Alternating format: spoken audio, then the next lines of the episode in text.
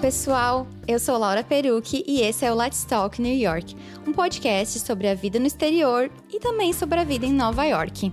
E hoje a gente vai falar sobre casamento na gringa.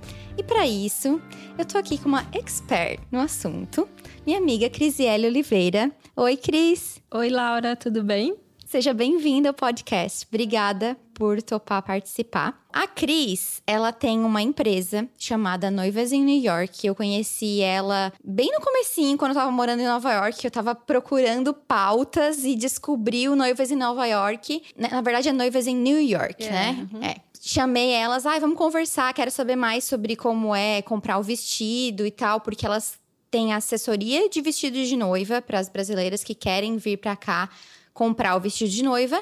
E faz quanto tempo que vocês começaram a trabalhar com casamentos Dois também? anos. Dois anos. Eu queria que antes da gente começar a falar, que tu contasse um pouquinho da tua história. Como que tu veio para Nova York e como que tu começou a trabalhar com esse ramo dos casamentos? Porque eu acho que a tua história é bem interessante e quem sabe inspira alguém Outras também a pessoas, empreender. né? É. Legal. É, eu não tenho nada a ver com casamento antes, eu sou advogada no Brasil. Mas meu noivo, né, meu noivo era daqui, hoje meu marido, e tudo começou com o meu casamento, que eu, minha mãe morava aqui, eu vim visitá-la, e eu casei no Brasil, então eu tava vendo todas as coisas por lá, e eu falei, ah, por que não ver o vestido em Nova York? E foi assim uma surpresa para mim, porque eu não tinha ideia, né, de que poderia primeiro comprar um vestido, nunca tive essa ideia, porque no Brasil a cultura é do aluguel. E foi muito legal, porque o preço era bem menor do que eu estava vendo no Brasil. Então, na época, minhas madrinhas vieram para cá, me ajudaram a escolher o vestido. Até hoje, uma delas é minha sócia, Beatriz. Na época, óbvio, me casei no Brasil, mas vim morar aqui. Então, eu falei, eu tenho, a gente tem que fazer alguma coisa para ajudar as noivas brasileiras a encontrar isso também, porque isso é muito bom. Então começou aí, nosso trabalho com, com a noivas começou com assessoria de vestido e a gente teve muita procura desde então é, para casamentos na cidade. Então, né, com a convivência com profissionais, com o mercado, a gente foi conhecendo tudo aos poucos, mapeando a cidade. Então, há, dois anos a gente se sentiu confortável para dar esse próximo passo e falar agora a gente organiza casamentos também. Mas foi assim, resumidamente, a minha história. Hoje, né, eu tô no meio, assim, do universo de casamentos. Então foi basicamente tu descobriu uma coisa maravilhosa que é, nossa, vestido de noiva que vale muito a pena. Eu preciso compartilhar isso com o mundo. Exatamente. Eu Né? quero auxiliar, né? Assim, passar o que eu vivi aqui para outras pessoas, porque a cidade tem um mundo de opções, né? Para todos os gostos e bolsos aqui. E aí, ah, falando de diferenças culturais, eu pedi pra vocês mandarem perguntas lá no Instagram. Eu tava falando pra Cris antes de começar que eu fiquei muito surpresa com o tanto de perguntas que vocês mandaram. Então, vou começar a fazer algumas perguntas. Uma que apareceu mais de uma vez é: é mais comum um casamento diurno do que noturno, no geral? Aqui, tanto é a gente vê pelas inspirações no Instagram, né? Casamento americano, a gente 90% você vê essas inspirações de casamento diurno. Não tem um- uma regra assim por quê, mas eu acredito p- pela fotografia primeiro, né? E pelo custo também, porque geralmente eles casam, os americanos casam em parques, em casas, é, não é tanto em local fechado, né? Então, geralmente, quando a gente vê casamentos noturnos, são em locais fechados, obviamente, né? É, que durante o dia também é óbvio que dá para ser em local fechado, mas eu acho que é pelo custo também. Então, 90% dos casamentos americanos são durante o dia. Mas se a gente observar, por exemplo, casamentos de celebridades que teoricamente não existe problema É, de com budget, verda- É, com dinheiro, né? eles também casam de dia. Então eu, eu acho que tem um pouco de cultura aí no meio, né? Eu, assim, como fotógrafa, eu posso falar é pela fotografia. Assim, porque eu, eu acho que a diferença, assim, brutal. Uhum. Com a fotografia, né, de dia e da noite. Mas, assim, uma coisa, já vou te contar uma experiência. A primeira vez que eu fui num casamento aqui. Ai, é conta. histó- Eu nunca fui num casamento aqui. Ai, gente, é uma Me história convidem. bem engraçada, assim, porque eu nem, nem noiva eu estava, eu estava namorando ainda, meu esposo. Me convidou, né? Falou, ah, vamos num casamento comigo. Ele ia- foi convidado como ser padrinho do casamento. Então tá, nunca fui no casamento. Era numa tarde de verão linda. Uma hora da tarde estava marcada a cerimônia do casamento. E às sete da noite a recepção. Começando por aí. Eu falei, como assim, né? Mas tudo bem, era numa igreja, fui lá, vestido, salto, me arrumei, maquiagem, cabelo, aquela coisa que a gente faz, né, como brasileira. Ai, meu Deus. Já tô olhando pra cara da Laura dando risada. Sem brincadeira, depois da noiva eu era a convidada mais arrumada do casamento. Sério? Assim, eu não vou falar que é regra aqui, mas assim, tinha gente de chinelo e calça jeans. Por quê? Não, não é regra, viu, gente? Por favor. Mas, tô contando no que eu fui. É, eles marcam, muitos casamentos marcam a cerimônia bem antes, porque eles fazem a, a sessão de fotos com os padrinhos, eles vão para outros lugares fazer as fotos. Então, eles têm um, um, um, gap, assim, um intervalo muito grande entre a cerimônia e a recepção, que também eles chamam de cocktail hour, né? Então, vai lá os convidados para o local, ficam é, não todo esse tempo, né? Nesse caso, eu tive que voltar para casa e ficar esperando dar o horário da, do coquetel, que era tipo uma hora e meia antes da recepção. Então, meu marido foi lá com o bridal party, que foi com os padrinhos na limusine, foram tirar fotos num parque, não, passaram a tarde, daí foram num hotel, que geralmente os noivos é, arrumam hotel, assim, tipo, é, quarto de hotel. Ficaram, tipo, uma party, assim, e pra ir depois pro cocktail hour. Aí eu fui pra casa, quando eu cheguei no cocktail hour, tipo assim, com a mesma roupa, né? Aí a galera foi se arrumar. Eles voltaram para casa para se arrumar. E aí eu lá com o mesmo vestidinho, né? Mas aí eu já comecei a notar a diferença que existe, existe no casamento americano. Então, é, não é regra, mas assim, é muito comum você ter a recepção é, a cerimônia de manhã, por exemplo, no começo da tarde, e a recepção lá no final da tarde, no começo da noite. Sobre isso, já, eu até vi uma pergunta, né? Sobre vestimenta no casamento. Sim, eu, eu quero já falar disso, mas eu queria só fazer uma observação, porque aqui, é, eu ainda quero fazer um episódio só de, só de costumes daqui, mas uma das coisas muito forte nos Estados Unidos é a questão de tem um horário para começar e tem um horário para terminar. Tipo, quando tu recebe um convite aqui, geralmente vai ter a hora para começar e a hora para terminar. A minha pergunta pergunta é: isso também acontece em casamento? Com certeza. Tanto é porque você aluga o lugar do casamento por hora. Então, ninguém quer pagar hora extra. Isso também tem no Brasil, né? Mas o Brasil é um pouco mais flexível. Às vezes o local, ah, é até acabar a festa, até a madrugada. Aqui não, aqui é, são três horas, quatro horas, então é por horário que você aluga o local. Toda vez que eu vou num evento que tem horário para acabar, tipo, as pessoas elas já sabem já, que vai acabar, elas já vão sair. Sou são... brasileiro que fica conversando até o final. Elas são programadas para sair, é, é muito incrível. É. É. Mas voltando à questão das vestimentas, que perguntaram muito sobre isso, né? Sobre como que as pessoas se vestem, perguntaram se. Porque assim, eu vou ter que ser muito sincera agora aqui. Eu acho que no Brasil, muitos casamentos, principalmente esses que acabam, a gente, a gente acaba acompanhando pelas redes sociais, virou assim uma competição de quem vai ter o look mais lacrador. Mas eu acho que às vezes existe um exagero de tudo, tanto uhum. da roupa quanto da maquiagem. Uhum. Como que é essa questão aqui? As pessoas Existem esses casamentos super, hiper, mega chiquérrimos? Não, existem, claro. Eu acho que o céu, principalmente aqui, o céu é limite, né? É, a gente tá falando de classe AA, igual no Brasil. Sempre me perguntam, né? Um orçamento de casamento aqui. Então, tem os casamentos milionários aqui, tem casamentos ricos e as pessoas se vestem muito bem, entendeu? Mas, falando, falando na média, assim, não é como a gente se veste no Brasil, os casamentos, porque ainda mais casamento à noite, né, que se requer, assim, entre aspas, um, um vestimento mais fino, assim, mais formal, que geralmente é o caso do Brasil. As produções no Brasil são, assim, são, é, são baile assim, de gala, né? Nem é. as madrinhas aqui, né? Que digamos que teriam que estar mais arrumadas, não se arrumam como as convidadas no Brasil. Eu acho que se tu vai numa loja de vestido de festa aqui, tu já consegue perceber a diferença. Não existem bordados, muito brilho. Eu vejo pouco isso. É mais tecido fluido. Geralmente existe uma orientação de dress code ou, ou, tipo, como é que faz se tua convidado que nem o que aconteceu contigo? Pois é, eu não tinha noção nenhuma, né? Mas geralmente no convite vem escrito. Ah. Se eles querem, se os noivos desejam, eles colocam. É, qual é o, o, dress code, assim. É, então, existem sim esses casamentos aqui, mas não é a média que a gente vê. Tipo, ah, você vai convidar um, ser convidado para um casamento aqui, você não se preocupa tanto com a vestimenta como a gente se preocuparia no Brasil, entendeu? Já que a gente tá falando das roupas, a questão das madrinhas, né? Perguntaram sobre essa tradição das madrinhas se vestirem todas usando a mesma cor ou iguais. Eu lembro de uma noiva que eu atendi para ti que queria os levar todos os vestidos iguais, de presente. É, o, a, o, meu casamento, as minhas madrinhas foram iguais. Acho que elas me odeiam hoje. é, tava meio que no auge. Ainda tá um pouco na moda isso no Brasil. Mas é, se você conversar com os coordenadores de casamento aqui, os wedding planners, eles já dizem que isso tá caindo. Uhum. Que isso não é uma tradição mais assim que tá no auge. É, primeiro que assim, é, tem diversas formas de como você vestir, né, você vestir entre aspas, suas madrinhas. É, hoje, o que elas acabam fazendo é, é, escolhendo uma paleta de cores, por exemplo. Está usando muito estampado, é, dando uma variada com brilho, mas você consegue ter uma coordenação visual numa paleta de cores. Não é mais aquela coisa todo mundo de roxo, por exemplo.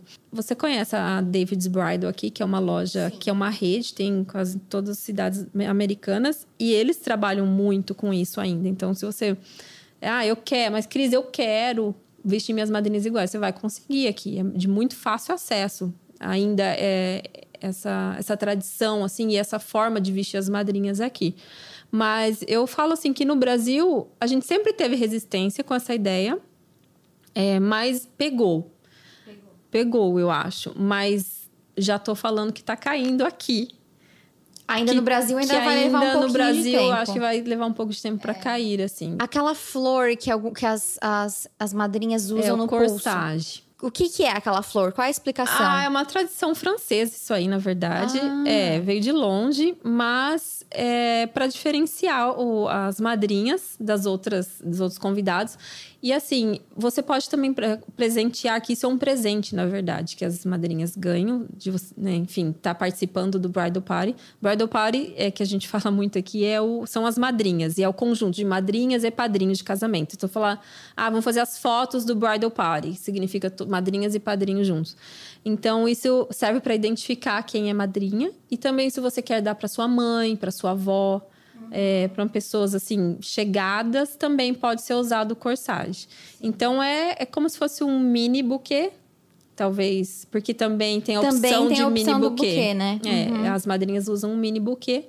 Quem não quer usar um mini buquê usa o corsage. Ainda falando dessa questão de cores, de vestimentas e tal, eu vejo que aqui, que outro dia eu tava saindo do parque e passei por um casamento, né? Tava saindo bem na hora que os noivos estavam saindo da igreja e tal. Ah, é muito legal ver essas é coisas. Linda, né? E aí, as madrinhas estavam todas de branco. Então, aqui não existe essa. Me parece que não existe essa coisa de a ferro e fogo, só noiva de branco. É. é eu isso? vibro quando eu vejo madrinhas de preto, madrinhas de branco. Eu acho lindo. É, isso é totalmente tradição. E às vezes no Brasil eles acreditam que ah, é azar, sei lá eu, o que que. E branco também é outro tema, de vestido de noiva é outro tema para ser discutido, né? Porque o que significa o branco, né? Aquela pureza, aquela coisa. Uhum. Enfim.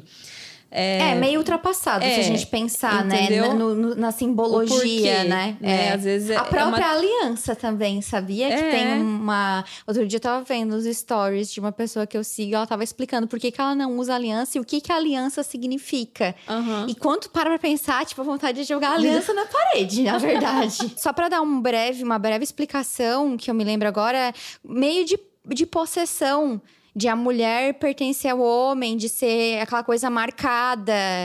É, é meio machista, assim. Não quer dizer que significa isso, mas a origem disso é machista. E por que na mão esquerda? No tempo dos romanos, eles acreditavam que existe uma veia que liga o, o dedo esquerdo, a mão esquerda... Ao coração? Ao coração. Olha. E é a veia do amor. Ah, bonito isso. Entendeu? Uhum. Então, enfim, mas por quê, né? Não, não, existe uma regra também de você usar. Porque, por exemplo, na Colômbia eles usam na mão direita. Na uhum. Rússia também é na mão direita. Uhum. Mas, é... nossa, até me perdi onde a gente estava. No negócio do branco. Do branco. Ah, eu acho que é super a tradição e é sei lá, é uma quebra de meio tabu, assim. Por que, que não pode usar o branco? Porque a noiva tem que ser o destaque. Madrinhas de preto. A minha sogra usou preto no meu casamento. Eu acho que se, sei lá, se eu tivesse, eu fosse outro tipo de noiva, teria tido um ataque lá no, entendeu? No dia do casamento. Mas, gente, ela tava linda e ela se adorou, e o vestido era lindo, enfim, tava todo mundo feliz. Por que não? E ela não é sabe? brasileira, né? É, Só minha, minha sogra claro. não é brasileira, então ela, não, ela nem me perguntou, na verdade, ah, eu posso usar preto? Porque na cultura dela, na cabeça dela, não, não tinha isso nessa barreira. Então ela nem tinha que me perguntar se podia Uhum. usar. Mas assim, eu, porque, por isso que eu falo que é muita coisa na nossa cabeça. E eu acho que o Brasil tem muitas barreiras quanto a isso. A gente recebe muitas perguntas de novo sobre isso. Eu acho que cor é uma coisa assim que não vai por tradições. Se você gosta, faça. Quer todo mundo de preto? Eu acho lindo. É. O importante, eu acho que é, é seguir os teus princípios, os teus gostos e não Exatamente. se de- É o seu deixar, dia. É, se deixar pautar só porque, ah, porque falaram que não pode É, é preto, é. né? Exatamente. Aliás, a gente falou de aliança, perguntaram em que mão que se usa. Então, aqui tem o costume de usar o anel de noivado, né? Que Sim. o noivo pede, né? O cara pede, a, enfim, a pessoa em casamento e dá um anel de noivado. Isso no Brasil, te falar que tá virando moda, ou se já virou moda, mas porque a gente só troca aliança no Brasil, né? Quando você vai fazer um noivado, você troca aliança, não tem o anel de noivado. Então, o anel de noivado aqui, geralmente é um diamante. E que geralmente, eu, por curiosidade, ontem eu pesquisei qual é o custo médio de que gastam é, 7.800 dólares. Uh! É a média que o americano gasta no anel de noivado. Então, assim, quanto mais caro, maior é o seu amor, entendeu? Ai, É, gente. É, exato, essa é a linha de pensamento. Então, ele é na mão esquerda que é colocado. No dia do casamento, ela pode colocar na mão direita para receber a aliança na mão esquerda. E depois ela troca, então é usado os dois na mão esquerda. Ou a aliança, é tradição também, Ela recebe uma aliança no dia do casamento, além do anel de noivado. do- é, a mulher, então, tem dois anéis. Dois anéis. Então, ela vai primeiro. É como se estivesse mais perto do coração. Essa é a explicação que eles Ah. dão. Então, vai o wedding band, a aliança primeiro e em cima a- o anel de noivado. Olha, na mão esquerda. Na mão esquerda. Uhum. A título de curiosidade, sabe quanto que o americano gasta em média no casamento aqui? Ah, conta. 44 mil dólares. Isso é muito dinheiro? Porque, assim, 20 dólares não são 20 reais. É, exato. Então, Se você fosse calcular 44 mil reais, você faria um casamento? na minha cidade, sim. Sim. Aham. Aí. Eu acho tá que vendo? faz. Eu acho que depende muito de onde você mora, é, né? sim. Mas 44 mil dólares em Nova York Não é nada. não é nada, né? É a média do país, né? Então a Tá. gente não tá falando da região aqui. Tem uma pergunta bem legal. Quem é que já assistiu o filme de Sex and the City? Que a Clássico. Carrie vai casar com o Mr. Big. Acho que. E vai se lembrar que na véspera tem um jantar Uhum. maravilhoso que eles chamam de Reversal Dinner. Inclusive, foi no Budokan, lá em Chelsea, um restaurante maravilhoso. É realmente uma tradição? É, sim, é uma tradição o jantar. É porque, assim, o que eles fazem nesse dia é que o bridal party, os padrinhos e todo mundo que tá envolvido vai ensaiar. Então tem um ensaio, ou na igreja, ou o lugar que for, e depois eles têm a recepção, uma pré-festa de casamento com os íntimos. E é bem bacana o significado, assim, porque eu acho que a gente você foi noiva também. No dia antes a gente tá tão nervosa, tão estressado, assim. Então já poder receber esse calor e, sabe, e reunir pessoas próximas, eu acho que é bem gostoso. E já que a gente falou disso, perguntaram dos discursos. Sempre tem discurso no casamento? Quem é que faz? É, sempre tem. E lá da, da, da noiva tem a Maid of Honor, que é a madrinha de honra. Então, além das madrinhas, uma delas, você escolhe uma delas, geralmente é a irmã ou, enfim, a melhor amiga, que chama Maid of Honor. Essa é a que faz o discurso, representando as madrinhas. E do lado dos meninos tem o best man, que é, seria o melhor amigo. É, então, também ele que faz o discurso. Então, tem o discurso dos dois E em todos os casamentos tem esse best man maid of honor? Sim, sabe? Falando de modo geral, sim, ela é escolhido. E daí, para diferenciar, essa madrinha pode usar um vestido diferente ou um buquê diferente. Porque daí na- todo mundo na festa vai saber quem que é a Maid of Honor ou Best Man. Mas eles não são necessariamente um casal. Não, não, não. Não, isso é importante falar porque no Brasil geralmente são os casais, né? De padrinhos. Sim, aqui não. Aqui não. Não, aqui as meninas talvez nem conheçam os meninos. Que legal, porque É. às vezes rola uma exclusão dos amigos Total. solteiros, né? Total, muito. Porque às vezes, assim, também estão namorando e aí a noiva não quer chamar porque vai terminar, sei lá, vai que termina e é padrinho do Gente, casamento. Olha entendeu? só, do meu casamento, três casais não existem mais. Ah, você viu só?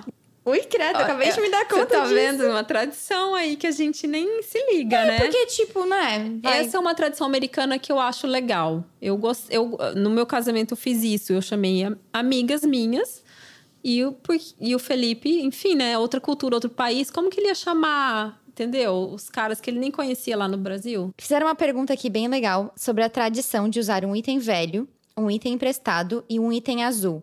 Essa, essa tradição realmente existe? Existe e é bem seguida pelas, assim, enfim, famílias tradicionais, né?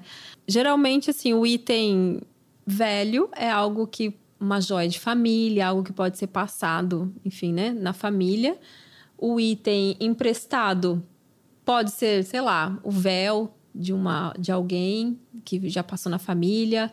É, e o azul é aí que a gente vê sempre nas inspirações. Ou é sapato, ou é uma coisinha do cabelo. Tem até. É bem engraçado. É, sabe aquela meio que a cinta liga? Aham. Aquela. Gente, é super polêmico isso aqui. É que você nunca foi num casamento aqui, né? Eu me deu branco no nome do negócio agora. Ela não tá conectada a nada, não? ela é só na perna. Ah, assim, como a- se fosse uma pulseira de perna. Exato, um- esqueci totalmente o nome agora. Geralmente elas usam isso azul também. Mas é como na hora, tipo, de jogar o buquê, o que que acontece? O noivo vai e tira essa fita da perna. da- Tem umas maneiras muito, assim, pra mim, horrorosas de ser tirado. E é só a festa. Tipo, vai lá, a menina senta e vai o homem lá com a cabeça embaixo do, do vestido e tira com a boca. Sabe Ai, que assim? desnecessário. Ai, gente, eu já fui em casamento aqui, já vi isso. E isso aqui, ele, ah, ele joga pros meninos. Tipo, igual como se fosse o buquê pras meninas. Ai, não gostei. E horroroso. Horroroso. E isso é uma tradição. Só que totalmente Uma tradição bem machista. machista, só que tá super caindo também. Ai, que bom. Total, Ótimo, é. Também outra coisa aqui sobre tradição de vestimenta e costumes.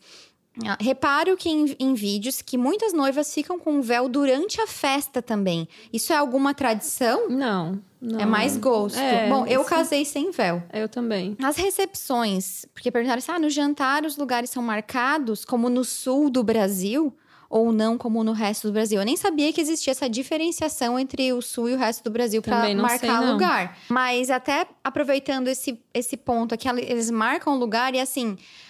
É jantar ou é mais finger food, coquetel? Não, é jantar que isso É jantar? acontece. Porque o coquetel, que ele geralmente precede a- o, o jantar aqui, é a- o finger foods, todo mundo tá em pé. E é a hora do coquetel. O coquetel é uma música e finger foods. É isso que caracteriza, caracteriza a- o cocktail hour aqui. E depois é pro jantar. E assim, 90% é com um lugar marcado. Então você chega na recepção, tá lá, tem uma mesa com. Daí tem várias formas de colocar isso, né? Na disposição. Mas você procura o seu nome e daí já vai estar o número da sua mesa. Mas existe a busca por wedding planner ou é como o Brasil que o povo acha que só rico contrata? Perguntaram isso. É, eu não acho que no Brasil só rico contrata, porque é, na verdade é um profissional de, de muita importância no dia do casamento, um, um planner. Mas no dia do casamento é uma coisa que foge do seu controle. Você é a noiva, você está se arrumando, você não consegue estar em todos os lugares para ver o que está acontecendo. É, no meu caso, eu contratei a cerimonialista para o dia do casamento e aqui também acontece isso. Então, tem o Wedding Coordination, que é, faz todo o, o, o processo todo do casamento, e o day off, que eles chamam, que é no dia, a coordenação do dia. Mas não é só rico que contrata, não. É super comum e é- eles tratam aqui como uma peça tipo, tipo fotógrafo, assim, Entendi. sabe? Bacana. E preços variam muito também, depende da área que você mora. E, inclusive, isso é uma coisa muito legal de falar, quem pretende fazer Destination Wedding. Porque esse não é um profissional que você tem que economizar. Destination Wedding é uma coisa assim que a pessoa tem que conhecer muito o local. Não é um, um dinheiro, você falar, ai, vou gastar. Primeiro que não é uma fortuna, como muitos pensam, né? E eu acho que é algo que, que vai é um ponto-chave. É. Isso que eu diria, um ponto-chave no, Pro numa sucesso, cerimônia, né? pro sucesso de um É. casamento. é. Eu voto por. Eu voto pela maior valorização dos prestadores de De serviços. serviço. E né? Só uma pergunta sobre Nova York, que perguntaram aqui. Vi que alguns se casam no topo do Empire State. É algo aberto para qualquer casal ou é algo limitado? Assim, eles não, até no site oficial deles tem essa informação. Eles não fazem eventos. Tipo, não vai com 20, 30 pessoas pra casar lá que não vai rolar. Mas eles não impedem, por exemplo, se for um casal com uma celebrante, eles não vão impedir de casar lá. Só que Entendi. você vai ter que casar com um monte de turistas ao lado. É. Só que eles abrem uma- um concurso uma vez ao ano, Olha. que é no Valentine's Day, é, para casamentos lá. Lá acontece muitos pedidos de casamentos. Uhum. E até eles dão a dica no site: ah, chegue é, por volta das nove, se não me engano, das nove da noite a uma da manhã, que é aberto, no, é, no piso 86, se não me engano, Uhum. tem um saxofonista tocando. E que daí você Ah. pode pedir uma música e tal. Então eles dão essa própria dica no site Que legal. deles. É. E provavelmente esse horário é menos muvucado, né? É, e- as pessoas tendem a ir durante o dia e no pôr do sol. Exatamente. Pra gente encerrar, eu Hum. queria saber, na tua opinião, né, Uhum. de que trabalha com isso já há bastante tempo, quais são as três é, tradições é, que tu mais gosta e que tu acha que poderia ser implantado no Brasil? Eu acho que essa aqui, dessa da escolha das madrinhas e dos padrinhos, é algo que eu acho que é, tem muito significado. Eu acho que as tradições devem ser mantidas se elas têm significados, né? Eu acho que essa vale a pena a manter. Eu acho que o rehearsal din- dinner seria muito legal e para dar uma relaxada antes do casamento. E a terceira, eu acho que essa coisa assim, o casamento americano, ele é um pouco menos formal. Aqui a gente tem muito aquela coisa de fazer você mesmo, né? O DIY, que todo mundo Uhum. ama essa coisa assim. Então, ah, você conhece a Paris City, que é a loja de festas aqui. Sim, Lá tem uma seção só de casamentos, que você compra até o buquê ali, né? sim. Então você compra muita coisa e aqui as, as noivas fazem muita, muitas coisas. Então eu acho que essa mão na massa, essa coisa de, de fazer talvez algo mais simples, mas com mais significado. Às vezes no Brasil parece muito uma indústria disso, sabe? Não que Sim. aqui não seja, mas Sim, não, aqui a gente tem mais essa pegada, assim, de faça você mesmo. Então, é, até número de, de pessoas no, no casamento que eu, eu sei que muitas pessoas perguntam disso. O que é um casamento grande aqui? É, o que que é? Acima de 100, 100 pessoas, 150 pessoas, é um casamento grande aqui. No Brasil é um casamento é um pequeno. casamentinho, né? É. Então tá, eu só queria que tu falasse para as pessoas um pouquinho dos serviços que vocês prestam, como que as pessoas Uhum. podem encontrar vocês, entrar em contato, pedir orçamento, não, elas não mordem, tá, Não, gente? gente, a gente explica bem direitinho. Obrigada primeiro pelo espaço. A gente presta assessoria de vestido de noiva e casamentos. O vestido, ah, a maioria das nossas noivas, das nossas clientes moram no Brasil, estão aqui a passeio. Um dado muito legal que a gente sempre fala é que 99% das nossas noivas compram o vestido em um dia pelo trabalho que a gente faz antes da noiva vir para cá, que é um mapeamento das lojas junto com ela, analisando o orçamento, analisando o estilo dela. Então, é, ela vem aqui com uma, uma compra muito focada. Então, é por isso que dá um resultado assim. E o casamento também, é, é só mandar um e-mail pra gente com dúvidas. A gente sempre posta no Instagram lá alguns nas janelinhas de perguntas que a gente gosta de saber também o feedback das noivas, porque às vezes elas acham que é um horror de caro, que Não é, um f- nossa, né? E para surpresa de muitas, fala, gente, tá mais barato que no Brasil. E é, dependendo do casamento que você quer fazer, dependendo É. do vestido que você quer comprar, é mais barato. É, então, casamentos, a gente recebe é, muitos casais que renovam votos, muitos casais que só querem casar no civil. Isso é uma coisa muito legal de falar, porque é aceito o casamento civil aqui, de turistas. Então, ah, vamos fazer um casamento diferente. Não quero gastar no Brasil. Vou para Nova York, vou fa- fazer o casamento civil. E você valida no Brasil. É algo muito simples de ser feito. Então, isso chama-se elopement wedding, né? Que são, isso está super é, já é muito feito na, na Europa e aqui nos Estados Unidos. E no Brasil está chegando essa ideia agora de elopement. E também atendemos casais que moram aqui, claro, né? Que são casamentos um pouco maiores. Mas, enfim, que a gente tem a rede de contatos de profissionais e com a língua, né? Que facilita muito a vida de todos, que, com o idioma. Bom, eu vou falar o Instagram de vocês, que é arroba noivas em NY. E lá tem o site, tem um e-mail de contato, vocês podem mandar DM, tem inspirações. E às vezes as meninas fazem uns concursos, cultura concursos culturais É. aí, ó.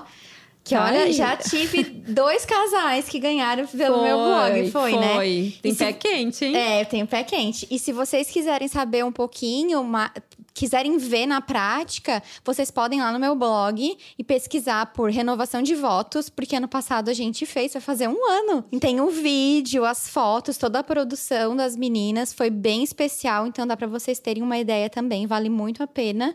Então, deem uma olhada que E tá tem desconto, né? e Se tem desconto também. Vindo então, pelo blog da Laura. Vão lá, mande um olá, um alô pras meninas no, no Instagram. Então tá, gente. Obrigada, viu? Obrigada pelo espaço Imagina, mais uma vez. Foi muito obrigada. Foi muito legal, espero que as pessoas tenham gostado. E é isso, gente. Também me acompanha lá no Instagram, Laura Underline Peruque. E a gente se vê no próximo podcast. Tchau! Tchau.